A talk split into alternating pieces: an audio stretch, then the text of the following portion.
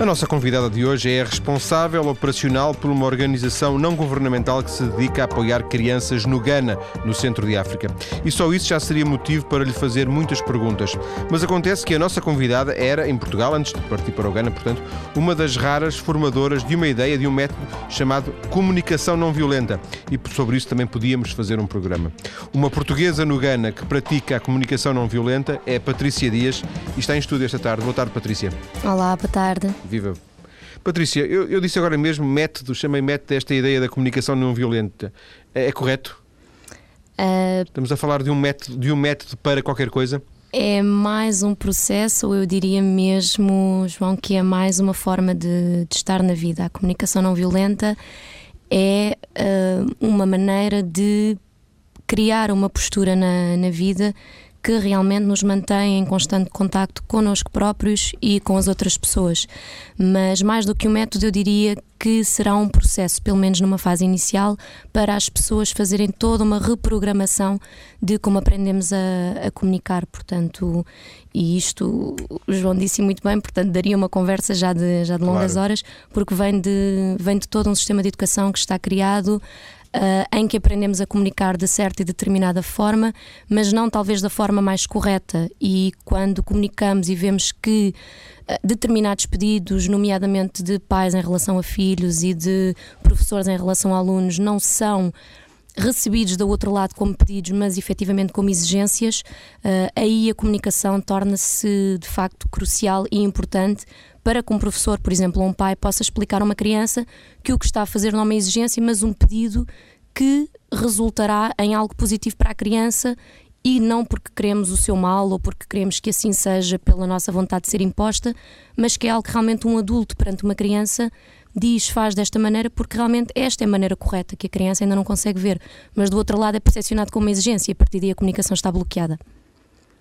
Eh, de alguma forma, Patrícia, eh, todo, estes, estes, isto do tudo e do tudo e do nada e do sempre são sempre generalizações muito fortes, mas uh, toda a comunicação que nós, que nós eh, fazemos, por regra, é uma comunicação que está errada? É uma comunicação que eu diria não satisfaz as nossas necessidades, João. E a comunicação não violenta tem exatamente o foco em sentimentos e em necessidades. Ah, nós, quando comunicamos uns com os outros, seja no trabalho, seja em família, seja numa escola, seja numa prisão, seja em qualquer área da, da sociedade, quando pedimos a alguém que faça qualquer coisa por, por nós, é necessário explicar à pessoa o porquê. E a comunicação não violenta parte sempre do princípio que nós agimos, e será também um, um princípio quase que científico, de, digamos assim, em que tudo aquilo que fazemos é em prol das nossas necessidades. Nós agimos em prol das nossas necessidades. Nós comemos porque é preciso fazê-lo, nós bebemos porque é preciso fazê-lo. Uh, nós trabalhamos porque precisamos ter uma segurança financeira ao final do mês, compramos uma casa porque precisamos de, de, abrigo e assim sucessivamente. Temos filhos para prolongar a espécie, portanto, tudo aquilo que fazemos parte realmente das nossas necessidades e a comunicação não violenta atua muito na, nas nossas necessidades. Portanto, se a comunicação que nós temos no dia a dia é errada, é errada no sentido em que nos tornamos um pouco máquinas, robôs e não damos a devida atenção aos sentimentos, não damos a devida atenção às necessidades. Uma mulher que chora pode ser vista como uma fraca, um homem que chora, os homens não choram, portanto, não são criados a, para chorar e para revelar os seus sentimentos. Mas o que é certo é que quando eu explico a um filho ou a um aluno eh, gostaria que fizesses dessa maneira porque realmente é importante para mim o teu sucesso escolar e preocupo-me contigo, é diferente dizer ou tiras um muito bom no final do semestre ou ficas sem ver televisão durante um mês. Pronto, e talvez a criança perceba de outra maneira. Por isso, se é errado, uh, cada família, cada pai, cada professor poderá colocar a mão na consciência e dizê-lo melhor do que, qualquer pessoa se é ou não. Agora que muitas vezes nos chegam pessoas que não estão contentes com a maneira como os filhos respondem, ou como os alunos respondem, ou como os presidiários respondem, ou como qualquer pessoa responde, isso é um facto. Portanto, talvez não seja efetivamente a maneira mais correta de comunicar. Ainda assim, Patrícia, fica a ideia, corrija-me por favor, eh, se for caso disso, que estamos a falar perante uma utopia, porque eh, quando nós fazemos um pedido, isso pressupõe que existe do outro lado, eh, do lado do nosso interlocutor, o direito dessa pessoa a ceder ou não o pedido, não é? Uhum. E, e, há muitos pedidos que, na verdade, são pedidos eh, retóricos, eh, porque, na verdade, nós queremos que se faça mesmo essa coisa. Não, não obviamente, não é a questão do, do muito bom ou do tirar o 18, é, por exemplo, que o, que, que, a criança desliga uh, uh, o computador para vir para vir jantar e ele está, está a resistir e, é, e, ele tem que, tem que desligar o computador para vir jantar, por exemplo. Lembrei-me agora disto. Com certeza. É de facto o que distingue um pedido de uma exigência é a capacidade de conseguirmos ouvir um não do outro lado. Portanto, se eu disser desliga a televisão e a criança diz não, e eu automaticamente digo, bom, mas desligas a televisão porque eu mando, não estou a fazer um pedido, estou a fazer uma, uma exigência.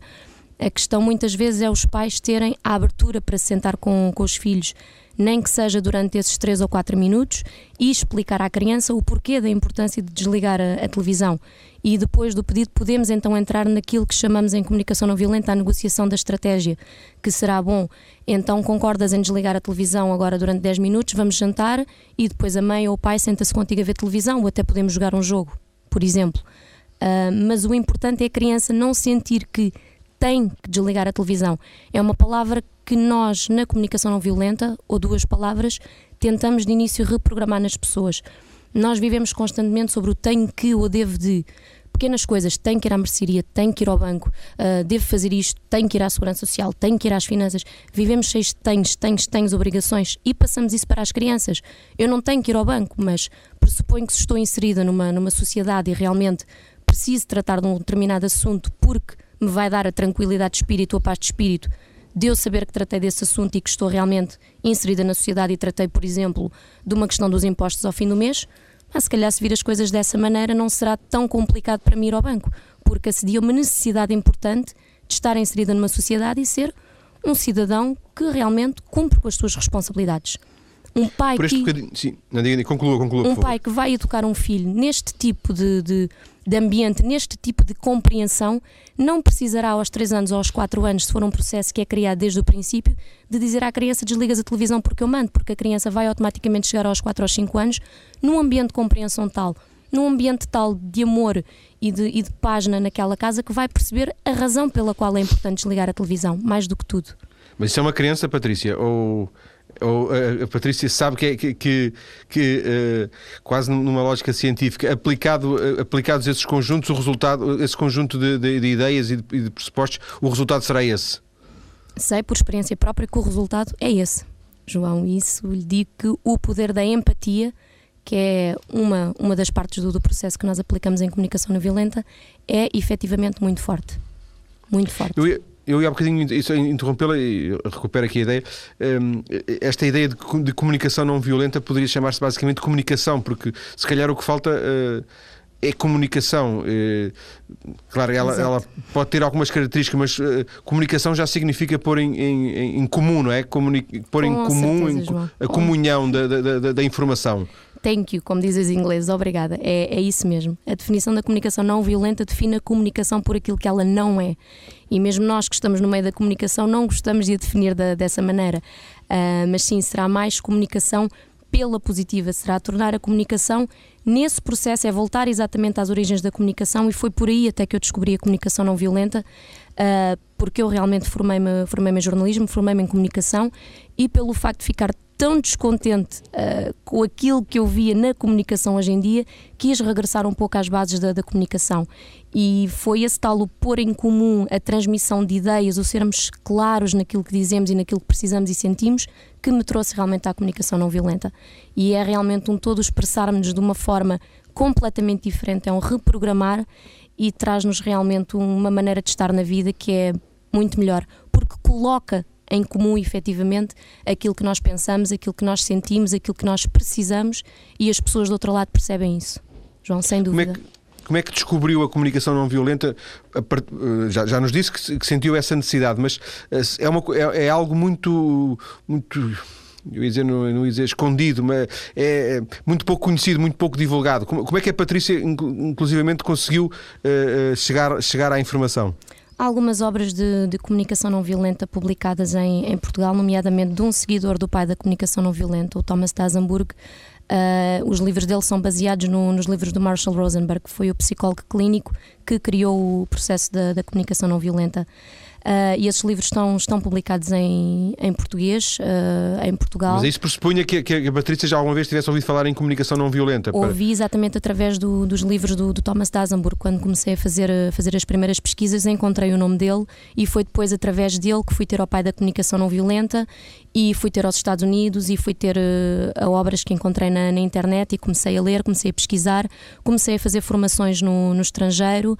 Uh, agora estou num, num, processo mais profundo de, de, de, certificação, portanto, para conseguir trazer a comunicação não violenta de hoje à manhã para Portugal uh, de forma mais estruturada e, portanto, tem sido uma descoberta, eu diria. Foi quase que por acaso que tropecei na comunicação não, não violenta e tem sido realmente uma, uma descoberta até os dias que correm. Concorda que, com esta ideia que eu transmiti há, há instantes, de que, de que, é muito pouco conhecida esta, esta questão da sim, comunicação sim, não violenta? Sim, sem dúvida, João Paulo, sem dúvida. Uh, não só pelas pessoas a quem uh, eu me dirijo aqui, aqui em Portugal, mas pelas próprias pessoas que, uh, quando eu estava em Portugal, vinham ter, com, vinham ter comigo, que realmente não conheciam o que era, mas achavam.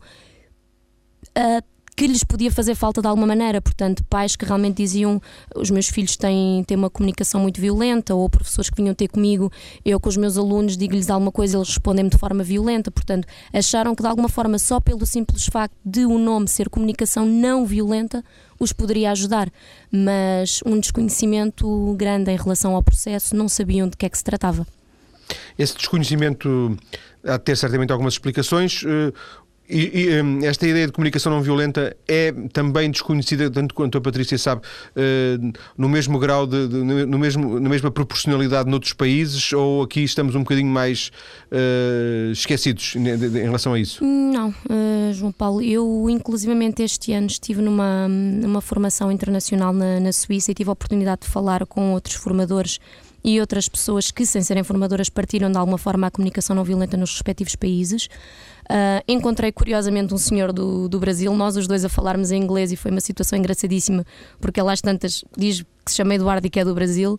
Uh, e realmente acontece um pouco por, por todos os países. No, nos próprios Estados Unidos, uh, de onde o processo é originário, onde o Marshall Rosenberg tem o Centro para, para a Comunicação Não, não Violenta, uh, acontece, portanto, verifica-se ainda um grande desconhecimento em relação, em relação à comunicação não violenta.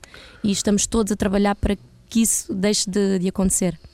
Mas este, este, este processo da, da comunicação não violenta está devidamente estruturado, eu ia dizer quase do ponto de vista científico, mesmo que tenha que pôr um pouco de aspas, está, está estruturado de maneira que ele já pode ser aplicado sem reservas por quem o entender, ou ainda está em construção, digamos assim? Não, não, é um processo absolutamente criado, absolutamente reconhecido.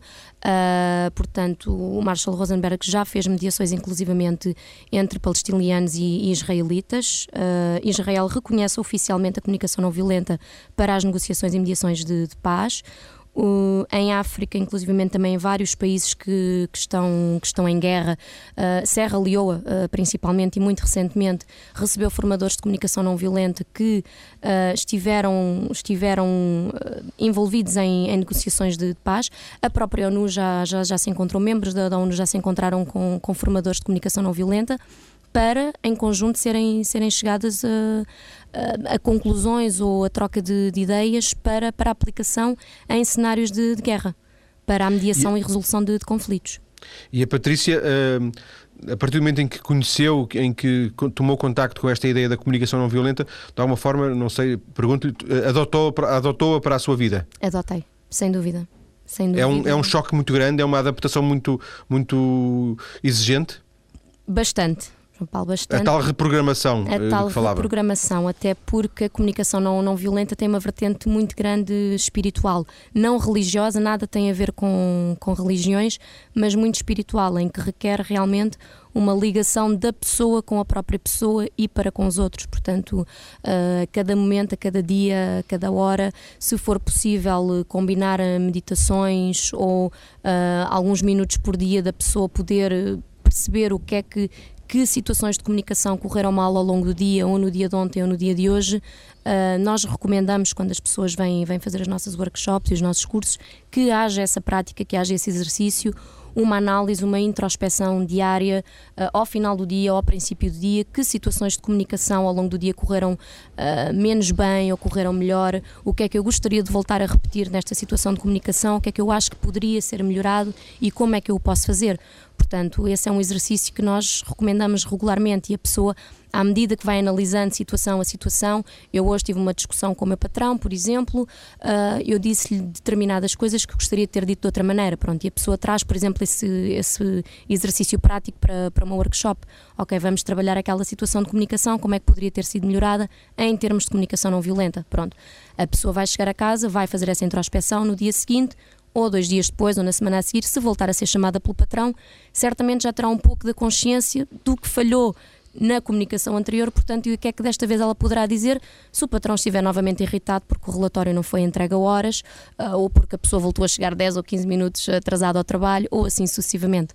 Portanto, mas requer de facto essa introspeção, essa paragem, uh, portanto, tem de facto um elemento espiritual que é importante transmitir, transmitir às pessoas.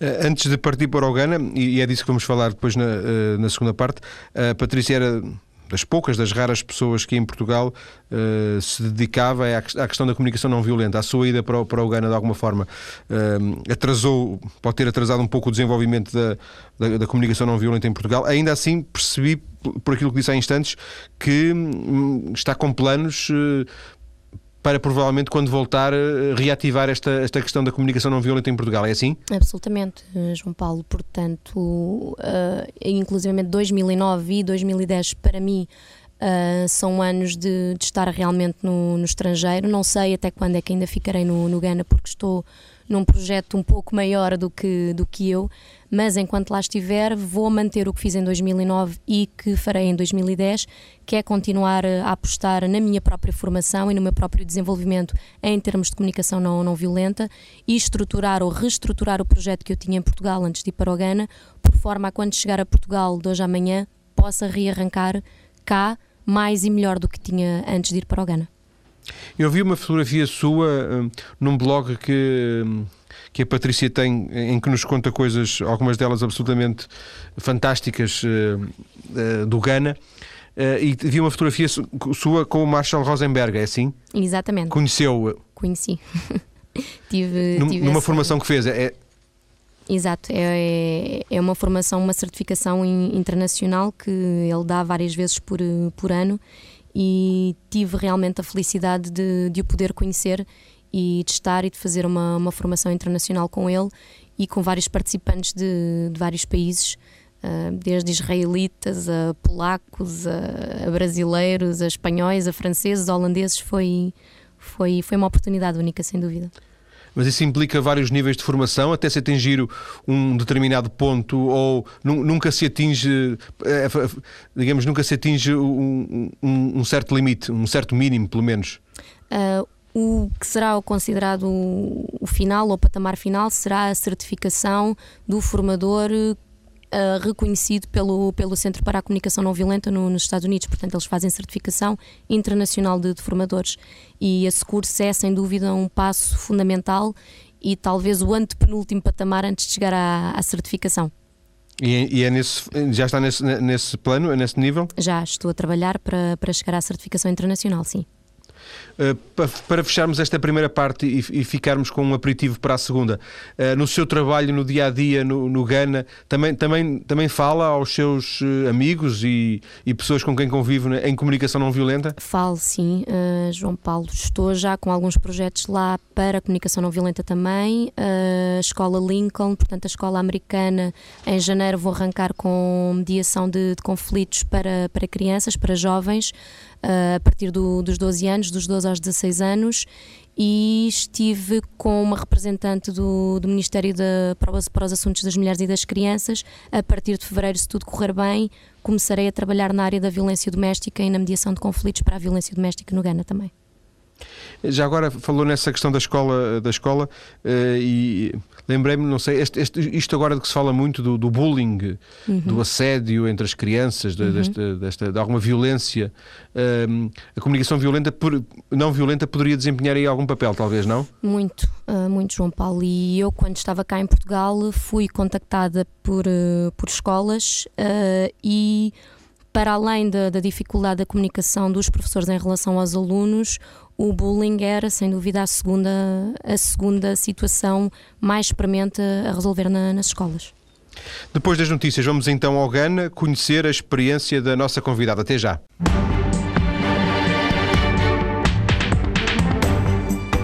A primeira vez que contactei com a nossa convidada de hoje foi para lhe perguntar se estaria disponível para nos vir explicar o que é a comunicação não violenta. Não violenta. Acontece que algum tempo depois a vida de Patrícia Dias deu uma grande volta e ela foi parar ao Ghana, em África, onde trabalha agora numa organização não governamental que apoia crianças. Patrícia, como é que foi parar ao Ghana? Ixi, João Paulo. temos tempo, temos tempo. Isso podíamos ter aqui uma longa, longa conversa, mas sim. Um, resumidamente, eu fui para o Ghana a convite de uma empresa portuguesa de construção que iria começar lá e que precisava de ajuda, nomeadamente com alguém que falasse o inglês, que é a língua oficial, e que descobrisse de alguma forma, portanto, todos os processos eh, burocráticos e não burocráticos que são necessários para começar uma empresa lá, da mesma maneira que são necessários para começar uma empresa, uma empresa cá. Era uma coisa completamente fora da minha área, era um desafio completamente diferente, uh, mas por serem também pessoas amigas, pessoas conhecidas já, já das minhas relações, uh, eu aceitei, fui e, e, pronto, estive lá, estive lá quase cinco meses a isto descobrir. Foi isto foi em janeiro de 2009, portanto faz agora exatamente um ano. E... Portanto, foi para trabalhar no setor empresarial, não é? Exatamente, fui, fui para trabalhar no, no setor empresarial, portanto, para ajudar realmente a criar as estruturas para, para essa empresa. E fui com, com outro colega, fomos os dois, fizemos o nosso trabalho e regressámos a Portugal mas durante o período em que lá estive, fiz alguns contactos com, com pessoas, com as aldeias SOS, uh, eh, com outras pessoas que, que, lá estavam e que desenvolviam projetos também para crianças e que trabalhavam de perto com, com ONGs, nomeadamente com um grupo de pessoas que, também estando ligado ao ramo da, da construção, uh, já fazia. Como é que se diz? Atividades já eh, regulares de, de ajuda a crianças, a, pagando escolas, pagando a escola para, para as crianças, uh, ajudando os pais a encontrar emprego e, portanto, eram pessoas que se queriam de alguma maneira juntar numa organização e começar uh, algo de forma oficial. E fizeram-me esse convite na, na altura, enquanto eu ainda lá estava, para eu poder pensar, para eu poder refletir se realmente estaria interessada em fazê-lo. E pronto, e na altura em que eu regressei a Portugal, pus a mão na consciência percebi que não estava indiferente ao que tinha visto lá, portanto, às situações de pobreza, às crianças que se veem no, nos sinais a pedir, uh, aos adultos, às mulheres. Lá trabalham muitíssimo, há mulheres que trabalham muito no Gana, de sol a sol, e realmente percebi, já quando cá estava, que houve qualquer coisa que mexeu comigo uh, enquanto eu lá estive. E não pude, de maneira nenhuma, ficar, ficar indiferente. Não, não pude mesmo. Mas quando e... regressou, não regressou com a intenção de voltar? Ou já já havia uma parte de mim que queria efetivamente regressar. Portanto, a proposta estava na mesa. Uh, eu regressei porque tinha burocracias a resolver cá, com, com outra empresa, uh, terminado o contrato, tinha, tinha tudo para passar, portanto, mas uh, precisava realmente de, de, de, assentar as ideias e de pensar no que, é que, no que é que queria fazer a seguir. Eu, de qualquer maneira, já tinha a minha vida toda em stand-by aqui em Portugal para abraçar o projeto da, da empresa portuguesa no, no Ghana e foi apenas realmente uma questão de colocar a mão na, na consciência e pensar realmente que eu ficava cá ou ficaria cá, mas não ficava de consciência tranquila. João, de todos. Deixa-me ver se eu percebi. Uh, a sua missão no Ghana, uh, uh, para essa tal empresa, esgotou-se ao fim de cinco meses, é isso? Exato. Portanto, aí não, não, se, não se colocava a hipótese de continuar no Ghana a trabalhar para essa empresa? Não. Aí seria não. para Portanto... ficar em Portugal ou para continuar com outros projetos, mas noutros países.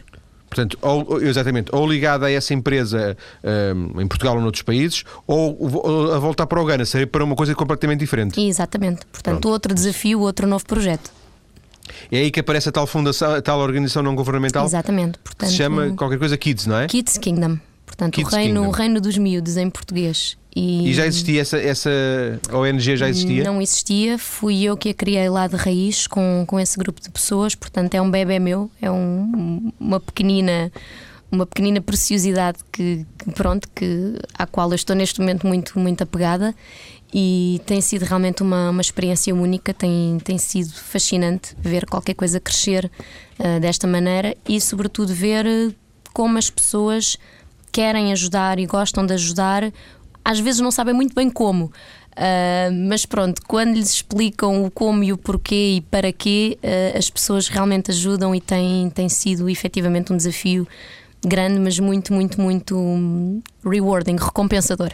Sim. Uh, o facto de ser uma ocidental, eu ia dizer uma branca, não sei se esta questão de, do branco e do negro faz algum sentido no Ghana, se, se existe algum tipo de, de, discriminação, de racismo ou não, mas o facto de ser uma ocidental a criar uma instituição no Ghana, uma, ainda por cima uma ocidental muito fresquinha, muito recém-chegada, uh, criou algum tipo de desconfiança, não? Não, eu diria que pelo contrário, tenho sido muito bem recebida, até porque os portugueses, por razões históricas, fomos o primeiro povo europeu uh, a chegar ao Ghana. Uh, por razões históricas já o temos. O Ghana um... faz, tem, tem, tem costa, não é? Tem costa para o Oceano Atlântico. Para o Oceano é? Atlântico. E portanto foi, foi por aí que o, uh, os navegadores terão também passado, passado a, a, a, a borda do, da, da, África. Século não é? XIV, século XV, temos inclusivamente lá um, um forte, o Forte de, de Almina, que uh, foi feito por, por portugueses, portanto, e era, e era um interposto comercial de, de portugueses. Embora portanto, a memória da escravidão não deve ser, da escravatura não deve ser muito boa Uh, não deve dar muito boa imagem aos portugueses, não? Não, de todo, porque apesar de tudo o que os ganeses dizem em relação aos portugueses é que nós pelo menos fomos, mas ainda vamos ficando, ainda vamos construindo lá alguma coisa. E outros povos que entretanto foram, não só para o Ghana, mas para outros países de, de África, desistiram, foram-se embora e deixaram a parte desses países destruídos. Isso é o que os próprios ganeses me dizem a mim portanto, eles têm uma, um carinho pelos portugueses, sim, eu diria. Quando sim. sou português, eles riem-se. Bom, claro, vem logo, ah, portugueses, Figo, Ronaldo, pronto, vem, sim, vem os nomes dos futebolistas, mas pronto, já, já culturalmente, historicamente, vê-se que há, que há um carinho pelo, pelos portugueses, portanto, eu não tenho sentido discriminação ou racismo de todo, uh, não tenho mesmo. Uh, pelo contrário, tenho sido muito bem recebida e até as empresas com quem, com quem lido e com quem fazemos angariação de, de fundos para, para as nossas causas, recebem muito bem pelo facto de, de, de eu ser europeia, de eu ser branca e ter deixado a minha vida em Portugal para abraçar este, este projeto. Portanto, até às vezes por uma questão de, de admiração ou de cooperação, mais facilmente me ajudam a mim, se calhar, do que outra organização não governamental local. Por muito duro Sim. ou cru que possa parecer, mas é, mas é um facto. Quer explicar-nos o que é que é, nesta altura, uh, o Kids Kingdom? Kids Kingdom é uma organização não governamental, portanto que foi, foi criada uh, em junho deste ano, quando eu, quando eu fui para o, para o Ghana. Uh, portanto, é muito pequenina, está, está a crescer neste momento e está vocacionada para ajudar as crianças, na, portanto, quando digo crianças, digo crianças do, do 0 aos 17, uh, na definição de, de criança, criança barra jovem. Uh, nas áreas da, da, saúde e da educação, que são realmente os grandes problemas do, do Ghana atualmente, talvez até de, de, qualquer sociedade, eu diria, mas sim, no Ghana está, está muito presente uh, a deficiência nessas, nessas duas áreas da, da sociedade que já dão pano, pano para mangas. Quando, Mas vocês têm falamos. instalações, têm uma creche, têm escola? Como é que... Nós temos apenas um, um, escritório. Nós o que fazemos de momento não temos nenhum, nenhum orfanato ou nenhum centro social ainda, porque também ainda somos uma organização não governamental Muito pequena. Recente, não é? Muito... Exato. O que fazemos é dar apoio a outras organizações não, não governamentais uh, com as quais temos, temos cooperação e temos, e temos conversações e ajudar diretamente crianças que nos chegam que já chegavam uh, ao tal grupo de pessoas que, entretanto, me convidou para ficar no Ghana. Portanto, esse grupo de pessoas que já pagava uh, essas tais inscrições escolares para, para os filhos, já arranjava empregos para, para os pais, tentava falar com as mães no sentido uh, de utilizarem, por exemplo, preservativo para uma questão de, de planeamento familiar. Portanto, essas pessoas o que acontecia é que davam por elas a dar aconselhamento. Uh, de senso comum, portanto, também sem ter informação na, nas áreas, ou a pagarem a, a escola do, dos filhos de, desses pais que não podiam fazê-lo do próprio bolso, portanto, uh, e tornava-se algo que eles não conseguiam fazer regularmente ou conseguir acompanhar essas famílias, portanto, davam o dinheiro aos pais, não sabiam se os pais gastavam o dinheiro realmente na escola dos filhos ou o que é que faziam ao dinheiro.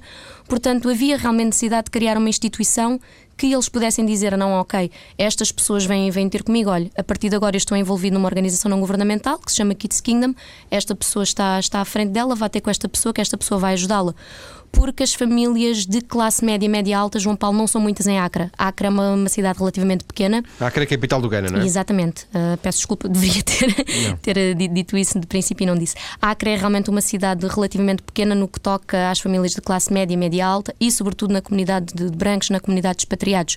Portanto, Mas ainda assim famílias... será a cidade mais rica do Ghana, não? Uh, sim, sim. ainda assim? Ainda assim. Rica, pronto, sim, em termos de. de, de a mais de rica do Ghana, não é? Sim. sim não foi lá que foi, que foi descoberto o, o, petróleo, portanto, em breve haverá outra cidade do, do Ghana que provavelmente terá um desenvolvimento explosivo, que será Takoradi, mas eh, para já Accra sim, pode ser considerada uh, a cidade mais rica do, do Ghana, pelo menos onde estão, onde estão as maiores instituições uh, no, no Ghana. A Patrícia já usou mais de uma vez a palavra pelo menos uma vez a palavra pobreza, tinha, tinha, tinha a ideia, assente em nada, assente apenas em, em coisas esparsas que se vão lendo, que o Ghana, apesar de tudo, era dos países mais, não sei se a palavra é um bocado forte, mas dos, dos países mais ricos, mais equilibrados economicamente daquela zona da África. É, isso não corresponde à verdade? Ah, corresponde, corresponde. O Ghana é um país que efetivamente quer em termos de, de segurança, quer em termos do, do dito limiar de, de, pobreza, comparado com, com outros países da África, é um país mesmo que está... vizinhos, não é? Mesmo, mesmo vizinhos. vizinhos. sim. Por exemplo, com, com o Togo, com, com o Burkina Faso até também. Um, em termos de, sobretudo da segurança, eu diria. E logo a segurança traz uma série de de, outra, de outros aspectos positivos, porque atrai também mais investimento, atrai mais pessoas e, e logo isso é trata-se de uma pescadinha de, de rabo na boca. Mas sim, mas é um país que, apesar de tudo, e até porque Kofi Annan, portanto, uh, era da era, é do Ghana, portanto sim, sim, é, o, é, o anterior secretário-geral das Nações das Unidas. Nações Unidas, portanto ele, ele é do Ghana e ele fez muito também pelo, pelo Ghana e em Acre há vários, uh, há vários pontos da, das Nações Unidas que que fazem um bom trabalho e que também promovem a, a segurança. Não é à toa que, que é um país que está uh, um pouco acima do, dos países, mesmo vizinhos, uh, em África. Mas ainda assim, ainda assim há muita pobreza. É ainda é assim há muita pobreza, uh, João. E eu sei que não é preciso, se calhar, virarmos aqui a esquina em Lisboa muito longe para encontrarmos também pobreza num país como Portugal, que é um país europeu, quanto mais num, num país africano que, que é o Ghana, que apesar Mas de imagino estar... que a pobreza que se encontra em Lisboa ou no Porto não tenha nada a ver com a pobreza não tem, não tem, não tem. São, são situações, limites completamente diferentes. A pobreza que se vê lá é realmente uma pobreza uh, que nos choca verdadeiramente. Pessoas a viver no meio do lixo, pessoas a viver uh, em sarjetas ou muito perto de sarjetas, a cozinharem ao pé de sarjetas onde estão mosquitos infectados com, com malária. Portanto, quer dizer, uh, restaurantes que não têm sequer uma casa de banho e muitos, devido a campanhas que têm sido feitas para, para lavar as mãos e da importância para, para lavar as mãos, lá trazem uma taça com água uh, para a mesa e com detergente da louça para a, para a pessoa poder, poder lavar as mãos. Mas Por mesmo isso... restaurantes, digamos de, com alguma qualidade?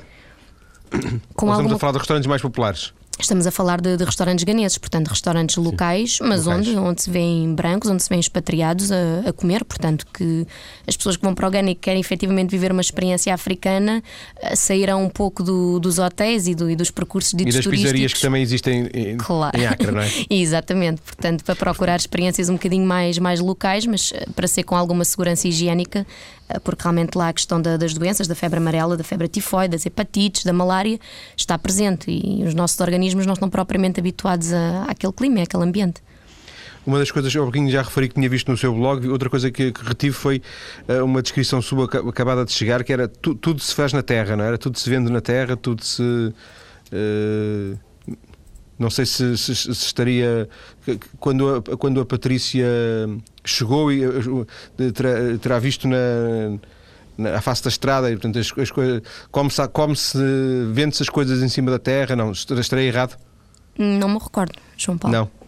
Penso que terei, terei visto na, na, no seu blog essa, essa, essa descrição de uma realidade a, a nível de higiene, de, de, de, salubridade muito diferente daquela que nós conhecemos aqui no, no, no Ai, Ocidente. Sim, isso, isso, isso sem dúvida. Portanto, isso, isso sem dúvida. E uma, uma das coisas que revolta um pouco quem, quem vai daqui é ver que se continua a tentar combater o problema da, da, malária, por exemplo, que é uma. E nós ajudamos imensas crianças que, pronto, que, que nos chegam com, com malária, ou estamos agora a começar uh, a ajudar crianças que, que nos chegam com, com problemas de, de malária, até orfanatos e tudo, uh, que se continua a tentar resolver o problema da, da malária distribuindo redes de, de mosquitos, quando o problema da, da malária está na existência de, de águas paradas, seja em sim. lagos, seja, seja em sarjetas, em seja sim. com certeza. Portanto, claro. uh, é preciso a questão da celebridade e da, e da higiene, precisa de começar, de começar por aí porque senão estamos um bocadinho como o senhor que resgatava os bebés do rio eh, em vez de ir à fonte ver de onde é que os bebés vinham. Eles vinham, Portanto... Falou em expatriados em Acre, no Gana. Uh, Há outros portugueses, eh, por exemplo, é dessa empresa que, ajudou a estabelecer, essa empresa ainda se mantém?